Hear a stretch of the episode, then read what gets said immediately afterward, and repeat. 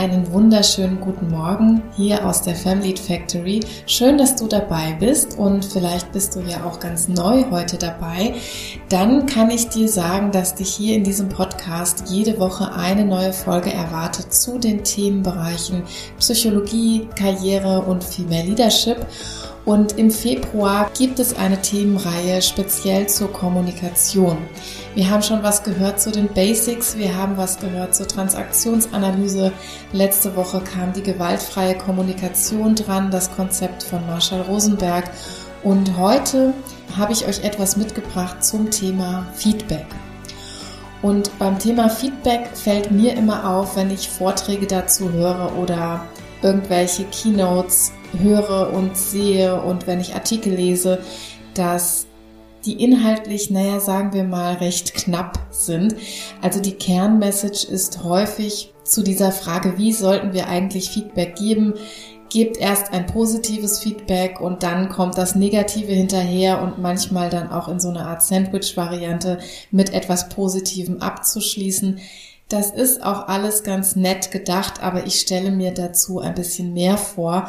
Also Feedback ist wichtig, beziehungsweise an mancher Stelle kann es wichtig sein, in unserem beruflichen Kontext, aber auch im privaten Kontext.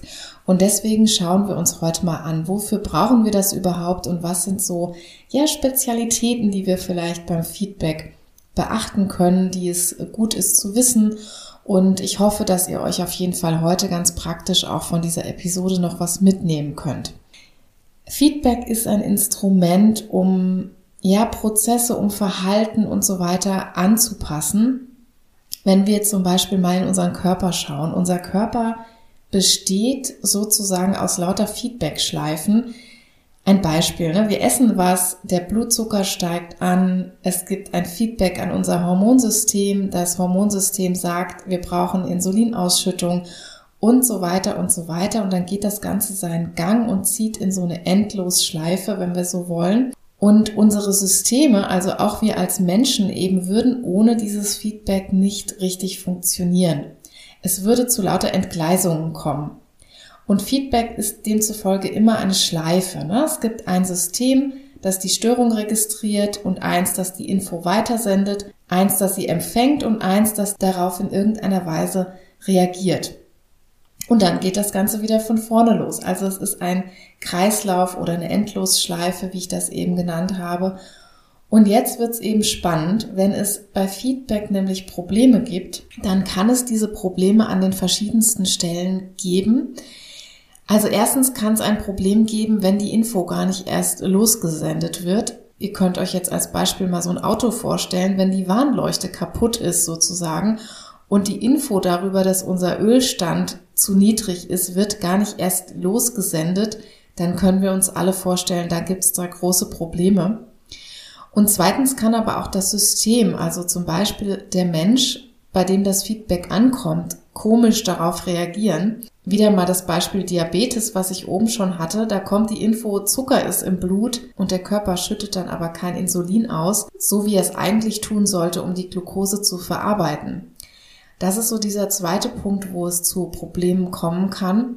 Der dritte Punkt ist, dass es sein kann, dass die Warnleuchten zwar funktionieren, das Verhalten oder die schlechten Werte etc., die werden aber gar nicht registriert. Man könnte auch sagen, die Sensoren, die Fühler, die die Werte eigentlich messen sollen, sind kaputt. Und viertens kann es aber auch passieren, dass die Störung zwar registriert und sogar auch weiter kommuniziert wird, dass der oder die Empfänger in dieses Feedback aber schlicht nicht verstehen. Sie können es nicht verarbeiten. Also das mal, wenn wir den Prozess des Feedbacks so ein bisschen auseinandernehmen, dann können wir jetzt schon erahnen, dass es eine ganze, ganze Menge Schwierigkeiten oder Spitzfindigkeiten geben kann in diesem System. Und ich kenne ganz, ganz viele, die Feedback tatsächlich am liebsten vermeiden. Vielleicht gehörst du auch dazu, dir ist das vielleicht unangenehm oder es sind so viele Dinge dabei ungewiss. Also irgendwie ist das alles ein ganz weites Feld. Aber genau deshalb gibt's ja die heutige Folge und ich versuche da so ein bisschen Abhilfe zu schaffen. Dazu habe ich verschiedene Impulse im Gepäck und damit würde ich einfach gerne erreichen, dass du dich künftig vielleicht etwas sicherer mit Feedback fühlst, dass du das Thema vielleicht weniger vermeidest, denn das geschieht ja aus Unsicherheit. Ne? Und vor allem möchte ich mit dieser Episode aber auch nochmal deutlich machen, dass es so wichtig ist, Feedback zu geben und zu empfangen, damit einfach all unsere Systeme optimal laufen können. Keine Angst übrigens, das bleibt nicht so oberflächlich und äh, technisch. Es gibt immer mal wieder auch konkrete Beispiele natürlich. Und zu Beginn wollte ich das Thema einfach etwas offener halten, denn wie gesagt, Feedback ist in jedem einzelnen Bereich unseres Lebens irgendwie wichtig. Die meisten, die mir heute hier zuhören, möchten aber wahrscheinlich Input zum Thema Gesprächsführung und Kommunikation haben. Das heißt, ihr müsst zum Beispiel regelmäßig Feedbackgespräche mit Mitarbeitenden führen oder ihr wollt eurem Partner, eurer Partnerin zu Hause welches geben. Also für all diese Beispiele habe ich heute was dabei. Und mein erster Impuls, den ich heute mitgebracht habe, der beschäftigt sich deshalb erstmal mit dem Thema Verantwortung. Hä, Verantwortung, fragst du dich jetzt vielleicht, ist aber ganz einfach, denn wenn wir in einem Feedback-Prozess stehen, dann ist es ganz, ganz hilfreich, kurz zu reflektieren, was ist hier überhaupt meine persönliche Verantwortung? aus diesen technischen Metaphern von vorhin könnte man auch sagen, bin ich der Sensor? Bin ich die Weitergebende? Muss ich mit dem Feedback nun irgendwas machen? Wo ist hier überhaupt gerade meine Position? Was sich jetzt für viele eventuell völlig banal anhört, ist in Wirklichkeit aber gar nicht so banal. Ich gebe euch ein Beispiel. Wenn in eurer Abteilung zum Beispiel ein Fall von sexueller Belästigung aufgetreten ist, einer Mitarbeiterin geht es sichtlich immer schlechter, sie wird vielleicht auch darauf angesprochen und irgendwann vertraut sie sich vielleicht jemandem an. Das kann eine Kollegin sein, das kann die Abteilungsleitung sein, wer auch immer. Und jetzt ist man mittendrin in einer Feedback-Schleife. Vielleicht kannst du dir jetzt anhand dieses Beispiels ganz gut vorstellen, dass es extrem hilfreich sein kann, sich an diesem Punkt jetzt zu überlegen, wo im System man sich gerade befindet. Bin ich diejenige, die da etwas registriert hat? Also bin ich die Sensorin in Anführungsstrichen? Ist das gleichbedeutend mit dem, dass ich diese Info dann auch irgendwie weitergeben muss? Oder ist mir dieses Feedback zugetragen worden und ist es ganz klar jetzt meine Aufgabe, mit dieser Info etwas zu tun, zum Beispiel Sanktionen auszusprechen, das höher zu eskalieren, Schutzmaßnahmen zu initiieren, Punkt, Punkt, Punkt. Also Schritt Nummer eins ist für mich persönlich zumindest immer, zu schauen, in welchem Kontext befinde ich mich gerade. Was ist hier meine Aufgabe? Was tue ich mit dieser Information? Was tue ich dann aber auch vielleicht nicht mit dieser Information? Na, auch das ist ein wichtiger Punkt, denn wir alle sind ja irgendwie eingebunden in die verschiedensten Systeme. Da spielen Prozesse eine Rolle, da gibt es Hierarchien, da gibt es Zuständigkeiten, da gibt es auch so etwas wie Dienstgeheimnisse und Schweigepflichten. Ne? Das ist für mich zum Beispiel ein ganz wichtiger Punkt. Und da macht es einfach total viel Sinn, wenn etwas an mich herangetragen wird, wenn ich Feedback geben muss oder welches erhalte, was ist meine Verantwortung in diesem System? Das könnte sich jetzt für die eine oder andere total bedrohlich anhören, in Anführungsstrichen. Ich habe da Verantwortung und ich muss genau gucken, was ich jetzt mit den Infos mache, etc. Aber mit diesem Thema Verantwortung ist auch etwas total Entlastendes verbunden. Denn viele von uns tragen in ihrem Kopf viel, viel mehr Verantwortung, als sie eigentlich tatsächlich tragen. Und diesen ersten Impuls habe ich auch eher deshalb mitgebracht, damit ihr ein bisschen mehr reflektiert, ob vielleicht diese ganze Verantwortung wirklich auf euren Schultern liegt, die ihr euch so in einem Feedback-Prozess innerlich aufbürdet. Denn wofür wir beim Feedback geben zum Beispiel nicht verantwortlich sind, ist, wie der oder die andere darauf reagiert. Ne, wir hatten das in den letzten Kommunikationsfolgen schon immer mal wieder. Wir sind dafür verantwortlich, dass wir das Feedback möglichst würdevoll formulieren. Ne, dazu komme ich nachher nochmal. Aber wie jemand dieses Feedback wahrnimmt oder wie jemand darauf reagiert, das liegt nicht wirklich in unserer Macht. Ich sage immer liebevoll, wenn wir uns so eine Macht zuschreiben wollen, dann wären wir Gott. Also kurzum, wir haben diese Macht nicht. Ne? Und Somit haben wir auch die Verantwortung nicht. Das ist eigentlich sehr simpel. Viel Leid, viel Unsicherheit und Vorbehalte gegenüber Feedback bestehen genau aus diesem Grund, weil die Menschen denken, sie müssten beeinflussen, was der oder die Empfängerin jetzt fühlt, wenn sie dieses Feedback erhält. Halten wir vielleicht deshalb für diesen ersten Impuls mal fest. Wir können dann, wenn es um Feedback geht, erstmal kurz prüfen, wo in der Feedback-Schleife stehen wir eigentlich und was sind unsere Aufgaben oder unsere Verantwortungen. Und ein ganz wesentlicher Punkt ist, wir sind eben nicht für die Wahrnehmung oder die Gefühle des Gegenübers verantwortlich. So, und dann komme ich auch schon zu meinem Impuls Nummer zwei. Ich habe ja ganz zu Anfang schon gesagt, das Ziel von Feedback ist, das System in der Spur zu halten. Wie diese Spur jetzt aussieht, das hängt natürlich von der Kultur, von Richtlinien, von Regelungen und so weiter des Systems ab. Also zum Beispiel, wir haben in unserer Familie die Regel am Esstisch keine Geräte. Ne? Das könnte so eine Regel sein. Wenn nun eines der Kinder ein Handy zückt oder auch einer von uns Erwachsenen ein Handy zückt, dann werden unsere Sensoren zu 100 Prozent anschlagen und einen Verstoß gegen diesen Verhaltenskodex rückmelden. In einer anderen Familie ist das vielleicht gang und gäbe, dann ist da natürlich auch kein Feedback erforderlich. Also kurzum, Feedback sollte zum Ziel haben, dass es dem System und den Zielen des jeweiligen Systems nutzt. Auch das klingt in vielen Ohren vielleicht jetzt wieder banal, ist es aber ebenfalls nicht. Denn es wird immer wieder Feedback gegeben, das wirklich niemandem dienlich ist. Entweder weil es überhaupt nicht gegeben werden müsste oder auch weil es auf eine Art und Weise gegeben wird, die wirklich nicht angemessen ist.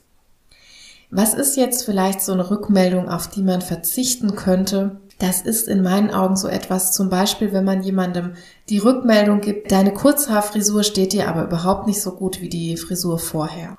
Oder ich wollte Ihnen nur mal sagen, in Ihrer Abteilung arbeiten wirklich lauter komische Menschen. Bei diesen beiden Rückmeldungen, die ich mir jetzt einfach gerade mal so ausgedacht habe, aber bei diesen beiden Rückmeldungen kann man sich nun wirklich jeweils fragen, helfen die dem System? Wird dadurch irgendein Missstand, ein Defizit, etwas Gutes oder etwas Negatives rückgemeldet, das dem System dazu dient, besser zu funktionieren? Und bei beidem ist das absolut nicht der Fall. Nimm mal davon ab, dass das übergriffig ist, die Frisur des anderen ungefragt zu beurteilen. Vor allem aber tut dieses Feedback absolut nichts zur Sache. Ich könnte euch jetzt mal fragen, wie viele Frauen erhalten überall ständig Feedback zu ihrem Aussehen? Wahrscheinlich würden da draußen jetzt viele, viele Hände hochgehen. Auch ich kenne das. Oft sind das auch so Kompliment-Feedbacks, manchmal aber auch so diese das steht dir irgendwie nicht oder die neue Frisur sieht viel toller aus als vorher. Manche wird jetzt vielleicht so argumentieren, ja, aber ich will doch nur nett sein oder so ähnlich. Und das kann ich auch sehr gut nachvollziehen. Aber Fakt ist doch, wenn das nicht gerade mein eigener Ehemann oder meine Tochter ist, dann geht mich das Aussehen einfach nichts an. Und dann habe ich darüber auch nicht zu urteilen. Ne, wer bin ich, dass ich einem Kollegen ein Feedback darüber geben müsste, ob ich ihn mit oder ohne Hut jetzt besser finde? Es kommt immer wieder zurück zu der Frage, tut das Feedback dem System etwas Gutes? In manchen ausgewählten Fällen kann es so sein, dass eine Rückmeldung über Äußerlichkeiten auch etwas Gutes tut, nämlich dann, wenn man sehr eng verbunden ist zum Beispiel. Das System ist zum Beispiel eine Zweierverbindung und dann kann so ein Kompliment oder ähnliches den Zweck haben, die Beziehung zu stärken oder die Beziehung erstmal zum Laufen zu bringen. Beim Beginn zum Beispiel, wenn wir uns neu kennenlernen oder in einer festen Zweierbeziehung dann auch später noch, dann kann das beziehungsstärkend wirken. Sobald ich aber raus bin in einer professionellen Welt, in einem professionellen Work-Kontext, dann wird ein solches Feedback zur völlig unnötigen und auch unangebrachten Geschichte. Also insgesamt achtet vielleicht mal darauf, vielleicht seid ihr jetzt auch ein bisschen sensibilisiert worden durch das, was ich gesagt habe, wie häufig ihr selbst oder auch andere Feedback geben, das einfach nur wertend ist. Wenn ich zum Beispiel zu meinem Sohn sage, oh, neues Parfüm, oder ich sage jetzt, i, dein neues Parfüm, das riecht aber irgendwie merkwürdig. Na, schwupp, schon habe ich wieder bewertet. Wen das nochmal näher äh, reizt oder interessiert, wenn ich das jetzt so sage mit diesem bewertenden Feedback oder bewertenden Urteilen über Menschen, der kann auch wirklich sehr gerne nochmal in die letzten beiden Folgen hineinhören. Wenn du das noch nicht ohnehin getan hast, da geht's nochmal im Genauen, auch in der gewaltfreien Kommunikation sehr viel um diesen Aspekt und wie wir den vielleicht vermeiden können.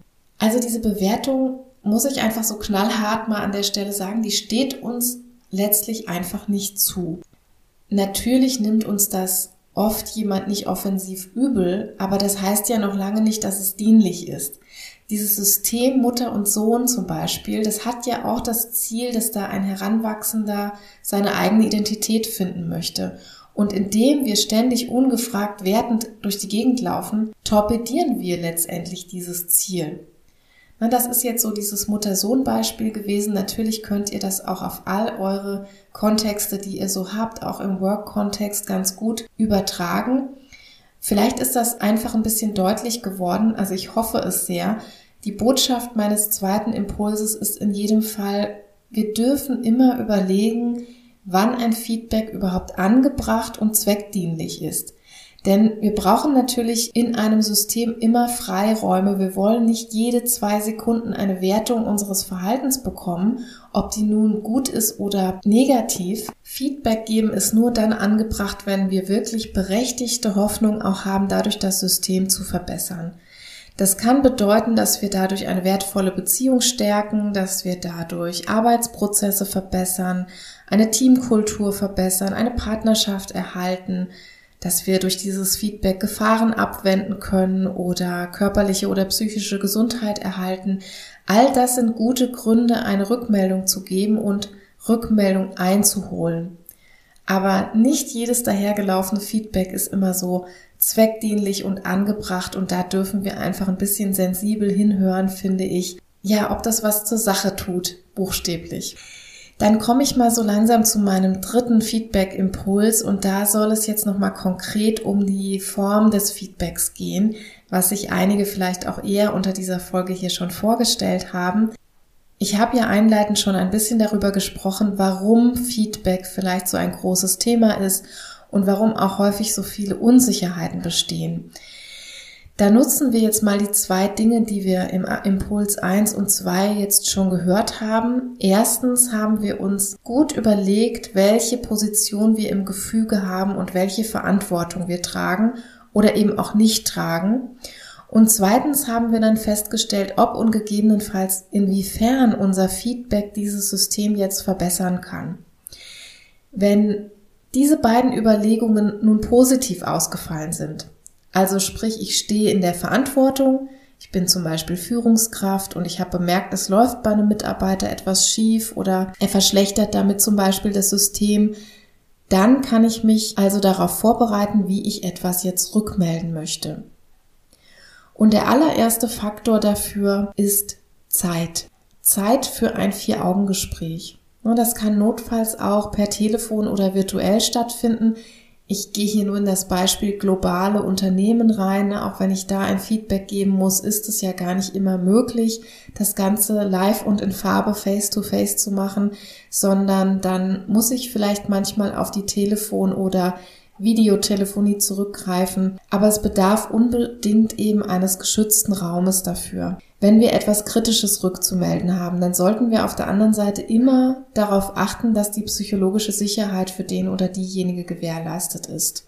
So eine Sicherheit können wir einerseits natürlich durch das Vier-Augen-Gespräch per se herstellen, aber auch durch die Zeit, durch einen offenen Umgang mit Fehlern, aber auch durch wertschätzende Signale. Ne? Wir müssen zum Beispiel nicht grimmig gucken, wenn jemand in den Raum kommt, nur weil wir jetzt gleich über kritische Dinge sprechen wollen. Psychologische Sicherheit entsteht ja dann, wenn wir jemandem signalisieren, auch nach meiner Kritik, die vielleicht gleich kommt, werde ich noch mit dir zusammenarbeiten. Ne? Oder werde ich noch weiterhin mit dir liiert sein, was auch immer jetzt das jeweilige System ist. Und wenn ein Mensch das spürt, dann muss er oder sie nicht mit Angst kämpfen, denn Angst ist ein sehr schlechter Begleiter. Denken wir mal an unser Ziel. Ne? Wenn mein Gegenüber Angst vor mir hat, dann ist es nicht mehr gut aufnahmefähig und dann will es eigentlich schnell wieder fliehen. dann ist es nicht in einem Zustand der Lernfähigkeit. Genau da möchte ich ihn ja aber doch haben. Ne? Ich möchte, dass meine Botschaft ankommt und dass sie auch so verarbeitet wird, dass das System am Ende etwas davon hat. Jetzt hatten wir schon ein paar ganz wertvolle Stichworte, also Vier-Augen-Gespräch, psychologische Sicherheit, Angstfreiheit, Kontinuität der Beziehung signalisieren. All diese Aspekte sind übrigens Anteile von erfolgreichen Teamkulturen, Dazu habe ich auch schon ganz fest eingeplant, noch mal eine eigene Episode zu machen. Habe ich bisher tatsächlich noch nie gemacht, aber die wird kommen. Das ist schon ganz, ganz sicher. Eins der besten Bücher des Jahrhunderts hat dazu tatsächlich Daniel Coyle geschrieben. Wen das noch mal interessiert, vielleicht vorab mit den Teamkulturen. Der ist also jahrelang in verschiedene Teams gegangen und hat diese erforscht ich verlinke das auch gern nochmal, auch wenn das nicht direkt mit dem heutigen Thema zusammenhängt, aber irgendwie auch doch. Das Buch heißt The Culture Code. Viele kennen das vielleicht auch. Das ist absolut lesenswert und ich werde auch darum, wie gesagt, nochmal eine eigene Folge hier einspielen und aufnehmen, auf jeden Fall. So, jetzt aber nochmal zurück. Also wenn wir diesen sicheren Raum hergestellt haben, dann können wir das Gespräch zum Beispiel damit beginnen, dass wir uns eine kurze Erlaubnis für diese Rückmeldung abholen. Das klingt jetzt erstmal vielleicht etwas schräg für Menschen, die noch gar nicht mit sowas in Kontakt gekommen sind, aber das kann ganz, ganz viel bringen. Ich kann zum Beispiel fragen, wäre das okay, mir sind ein paar Dinge aufgefallen, wenn ich dir das kurz rückmelden würde? Oder auch etwas anders. Ich habe da in den letzten Tagen was beobachtet. Dazu würde ich gerne deine Ansicht mal hören. Bist du einverstanden, wenn ich dir da ein Feedback darüber gebe? Indem ich das tue, schließe ich sozusagen eine Art Kontrakt mit meinem Gegenüber. Also er oder sie willigt dann ein. Zumindest passiert das wirklich in 90 Prozent der Fälle. Und dann sind wir schon in einer Art von Verbindung. Es ist kein, ich hämmere jetzt auf dich ein, sobald du im Raum bist, sondern es ist auf Augenhöhe. Und das finde ich immer ganz, ganz schön, wenn wir diesen Twist hinkriegen, dass auch wenn das ein sehr, sehr kritisches Gespräch wird und ich habe wirklich schon einige kritische Feedback-Gespräche führen müssen, ich weiß also, wovon ich rede, das ist für keinen ein Zuckerschlecken, für den nicht, der in den Raum kommt und für uns als Führungskräfte auch nicht. Aber das Gegenüber könnte jetzt natürlich auch sagen, nein, sorry, ich bin gerade nicht in der Verfassung, dass ich das gut hören und aufnehmen kann. Dann muss ich natürlich auch so fair sein und meine Frage als echte Frage behandeln.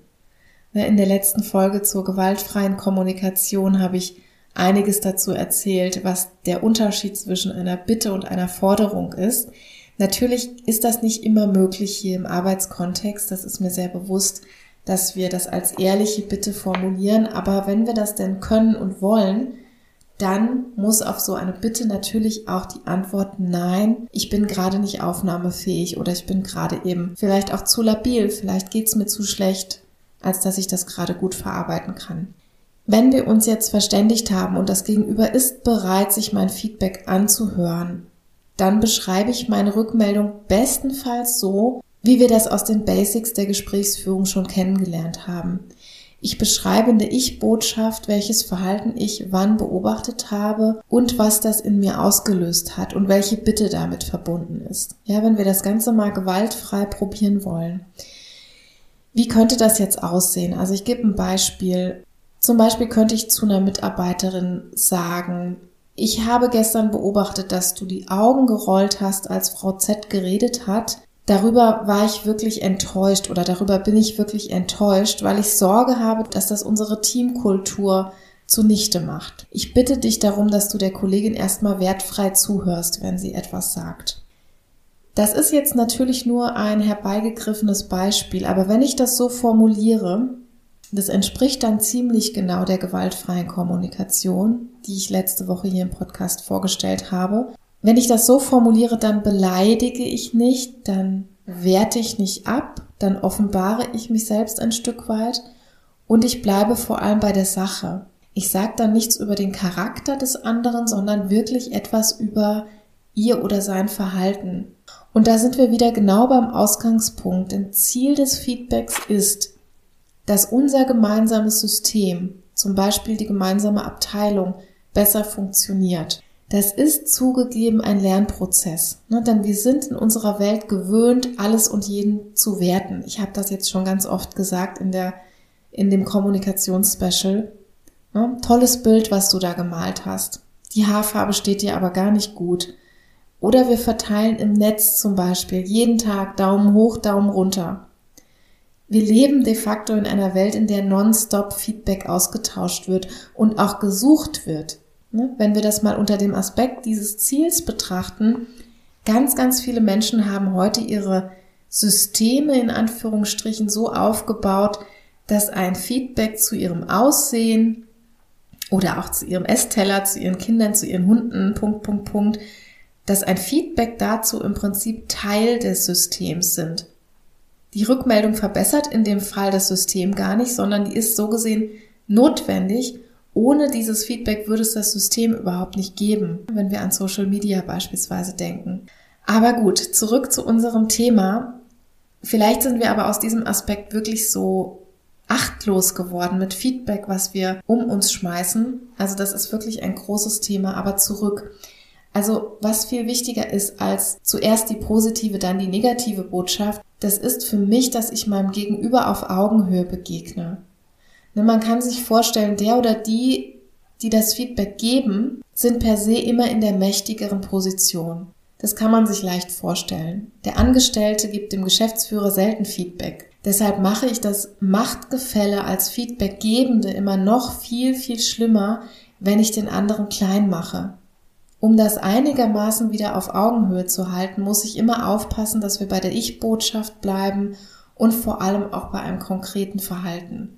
Also zum Beispiel macht das einen riesigen Unterschied, ob ich sage, Sie sind jedes Mal zu spät, Sie sind einfach total unzuverlässig oder ob ich sage, gestern waren Sie zu spät und letzte Woche Mittwoch waren Sie auch schon mal zu spät. Ich möchte, dass Sie künftig mehr auf Ihre Pünktlichkeit achten. Mir ist wirklich wichtig, dass sich die Kunden auf meine Mitarbeitenden verlassen können.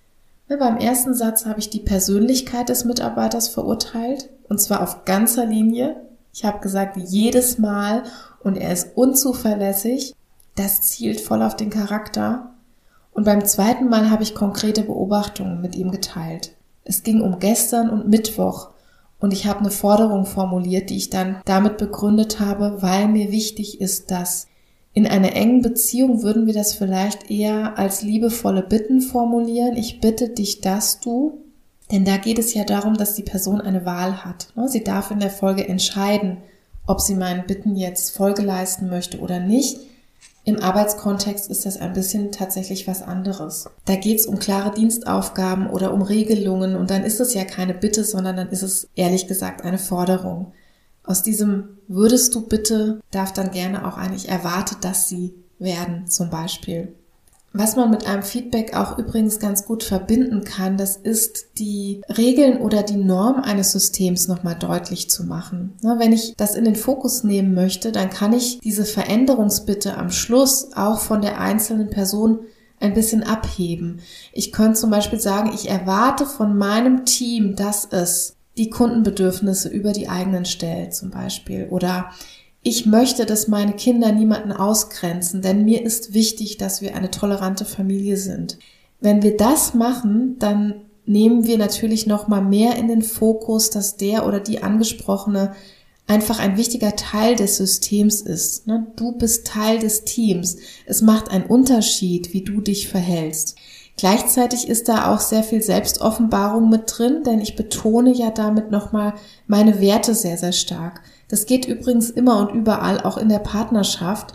Ne, du hast gestern angerufen und gefragt, wo ich bin. Das hat mich echt sehr genervt. Ich möchte, dass du mir vertraust. Freiheit ist mir sehr, sehr wichtig. Einmal war es der Wert Kundenorientierung, einmal war es Toleranz, einmal war es Autonomie. Also ganz egal, was es ist, wir können es beim Feedback mit rüberbringen dann wird der oder die Feedback-Empfängerin immer besser einordnen können, worum es mir wirklich geht.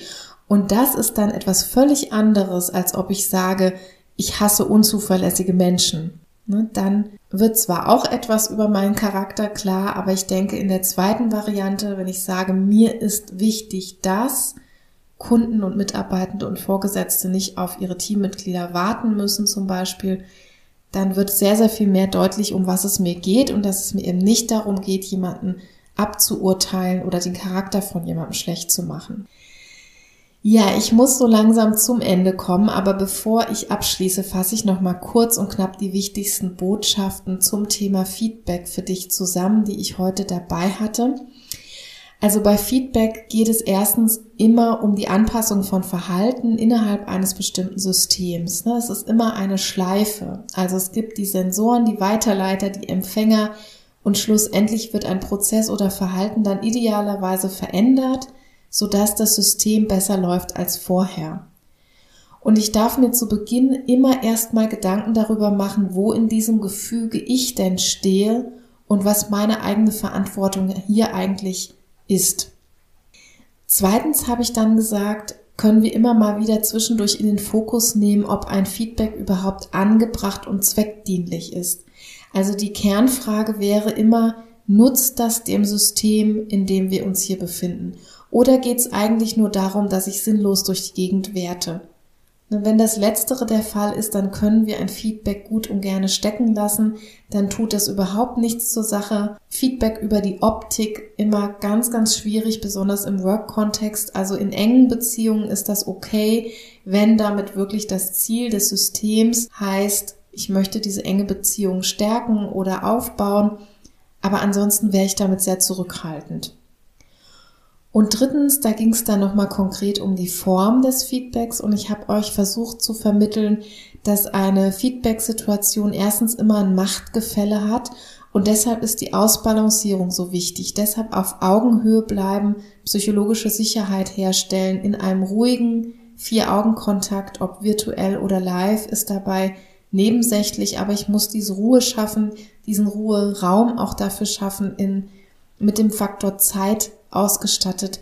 Und wenn ich nicht wirklich Zeit habe, dann würde ich das Gespräch im Zweifel wirklich auch nochmal auf einen anderen Zeitpunkt terminieren. Ich Botschaften zu konkretem Verhalten formulieren, also möglichst noch mit einer konkreten Bitte am Schluss, denn was soll der oder die Angesprochene denn jetzt verändern? Und je konkreter, je umsetzbarer ich das formuliere, desto leichter wird es auch für die Feedbacknehmerin das am Schluss wirklich umzusetzen und anzupassen. Und das ist ja das Ziel, was ich eigentlich verfolge. Ne? Andernfalls bräuchte ich kein Feedback geben. Also wenn ich es gebe, dann möchte ich eine Verhaltensanpassung haben. Und je konkreter ich bitte oder fordere, desto leichter hat der oder diejenige das umzusetzen. Ja, und am Schluss habe ich noch so ein besonderes Stilmittel einfach mit euch geteilt. Das kann manchmal ganz hilfreich sein, wenn man anstatt zu sagen, du sollst eher auf ein Ich möchte, dass mein Team umschwenkt, dann kann sich das anbieten, wenn ich ausdrücken möchte, dass mein Gegenüber wirklich auch ein wichtiger Teil dieses Systems ist und was meine eigenen Werte wirklich sind, was mir persönlich wichtig ist. In der Familie oder Partnerschaft geht es genauso wie im Arbeitskontext. Im Arbeitskontext signalisiere ich dann, du gehörst zum Team, du bist wichtig und ich möchte auch mit dir in Zukunft noch gut zusammenarbeiten. In einer Familie gibt das natürlich den Familienmitgliedern genauso ein gutes Backup, indem ich sage, mir ist es wichtig, dass meine Kinder oder mir ist es wichtig, dass in meiner Familie XYZ gemacht wird. Das zahlt so auf das Konto von Belonging ein, ne? also auf das Zugehörigkeitsmotiv von Menschen. Und das wirkt ganz, ganz kraftvoll, auch wenn wir uns das in diesem einen losgelösten Satz vielleicht erstmal gar nicht so vorstellen können. Ja, das waren meine Impulse und Dinge, die ich mit euch teilen wollte zum Thema Feedback. Ihr habt jetzt vielleicht gemerkt, das ist doch ein bisschen größer als einfach nur zu sagen, erst das positive, dann das negative Feedback und so einen Fuß in die Tür kriegen und so. Vielleicht jetzt noch mal ein bisschen psychologischer vom Background her, aber ich hoffe sehr, dass es euch was gebracht hat und dass ihr euch da einen Nutzen draus ziehen könnt. Und ihr dürft mir gerne natürlich mal schreiben, ob das so ist. Und am liebsten habe ich das in den Podcast-Rezensionen. Bei Apple Podcasts könnt ihr das ganz schön machen, indem ihr einfach mal bei alle Folgen runterscrollt, dahin, bis dahin, wo die Sterneverteilung kommt. Wenn ihr dann auf Rezensieren klickt, könnt ihr dazu ein paar Worte gerne hinterlassen, wie ihr diesen Podcast findet.